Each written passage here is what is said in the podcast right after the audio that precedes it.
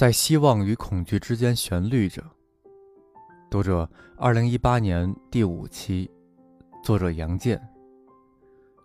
关注“静夜星火”微信公众号，一起开启静谧的晚间阅读时光。梅杜萨之筏，泰奥多尔·席里科创作于一八一八至一八一九年，藏于卢浮宫。起航时是梅杜萨号巡洋舰。回归时是梅杜萨之筏，排水量一千三百吨，舰身坚固，航行平稳，舰速超群，在当时堪称绝对先进。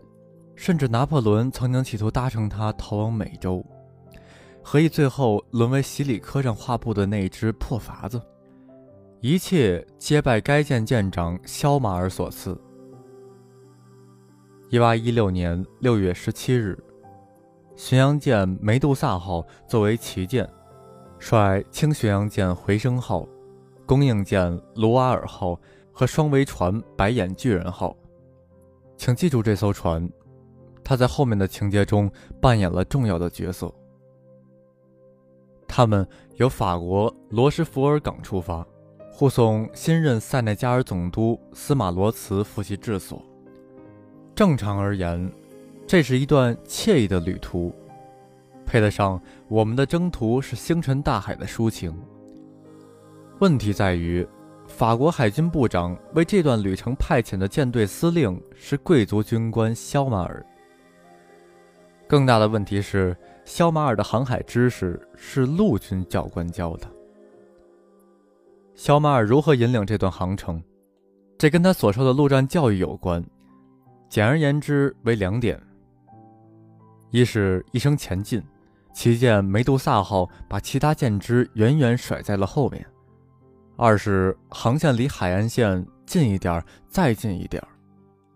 正是这两点，造成了19世纪最为惨烈的三大海难之一。戏剧的高潮发生在7月2日，地点是西撒哈拉外海的阿尔古斯浅滩。那天下午，梅杜萨号。突然，身躯一震，触礁搁浅，随即抢修。可运气没站在船员们这一边。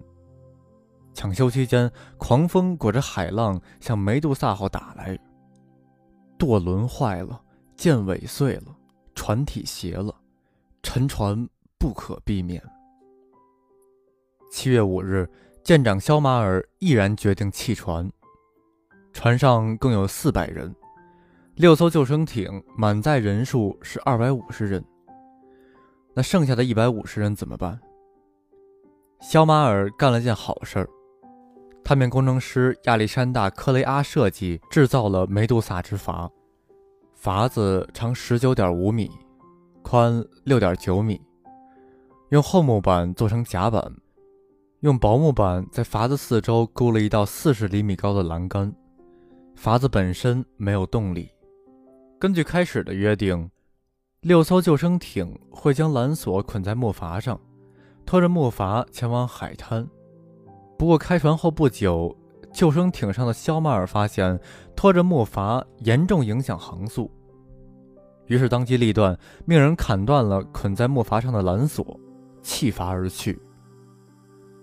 随后十三天，所有人世间的凄惨。悲凉和恐怖，所有读者看了之后，整个人都不好了的虐心剧再次上演。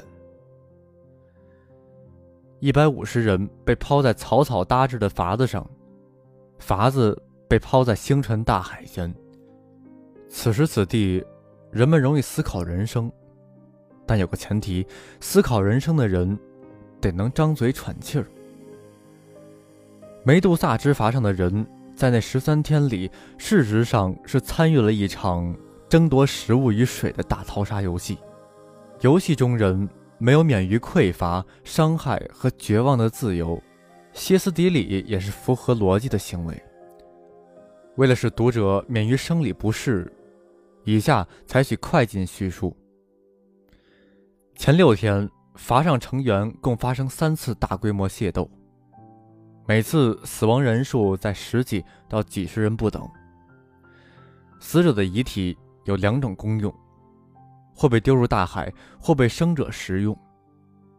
到了第六天，筏上仅剩十五人。筏子的制造者亚历山大·科雷阿和军师杰恩·萨维尼成为求生秩序和人伦底线的捍卫者。到了第十三天，上帝终于对梅杜萨之罚流露出些许慈悲。天边出现了白眼巨人号的桅杆，十五个形同骷髅的人得救，但其中五人上岸后不久就死去。梅杜萨号惨剧，无疑是一桩旷世丑闻。可正因为如此，路易十八政府必定要着急掩盖，只在报纸上不起眼处刊登短消息一则：肖马尔被判刑三年。是可忍，孰不可忍？作为幸存者，科雷阿和萨维尼联袂撰写了关于此事的陈情手册《梅杜萨号蒙难记》，公开出版，举世轰动。刚从意大利游学归国的西里克听闻此事，出于义愤，于1818年开始了梅杜萨之筏的创作。镜头闪回。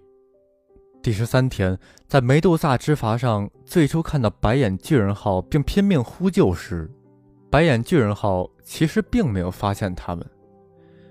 相反，救世主转身离去，大失所望的人哀叹：“唉，要是白眼巨人号能找到我们，恐怕真得长一百只眼了呀！”老天开眼。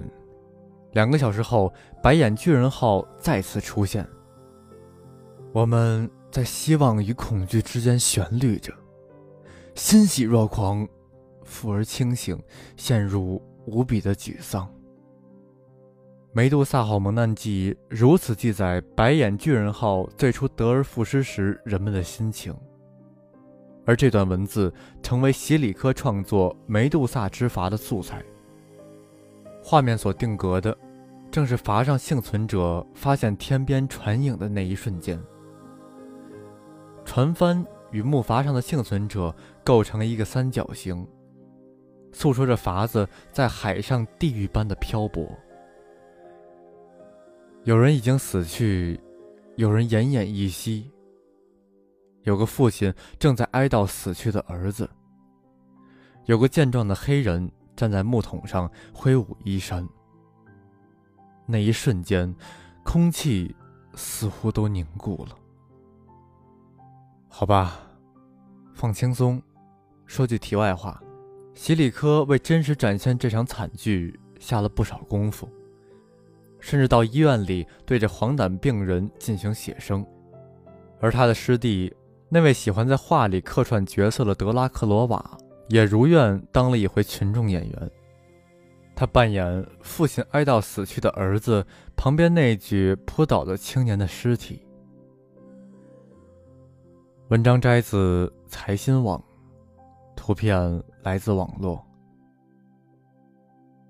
您刚刚收听到的是由静夜星火为您演播的《读者》。如果您喜欢这篇文章，不要忘记点赞、订阅。转发，您的鼓励就是星火进步最大的动力。获取文章电子版，欢迎关注“静夜星火”微信公众号，名字就是“静夜星火”。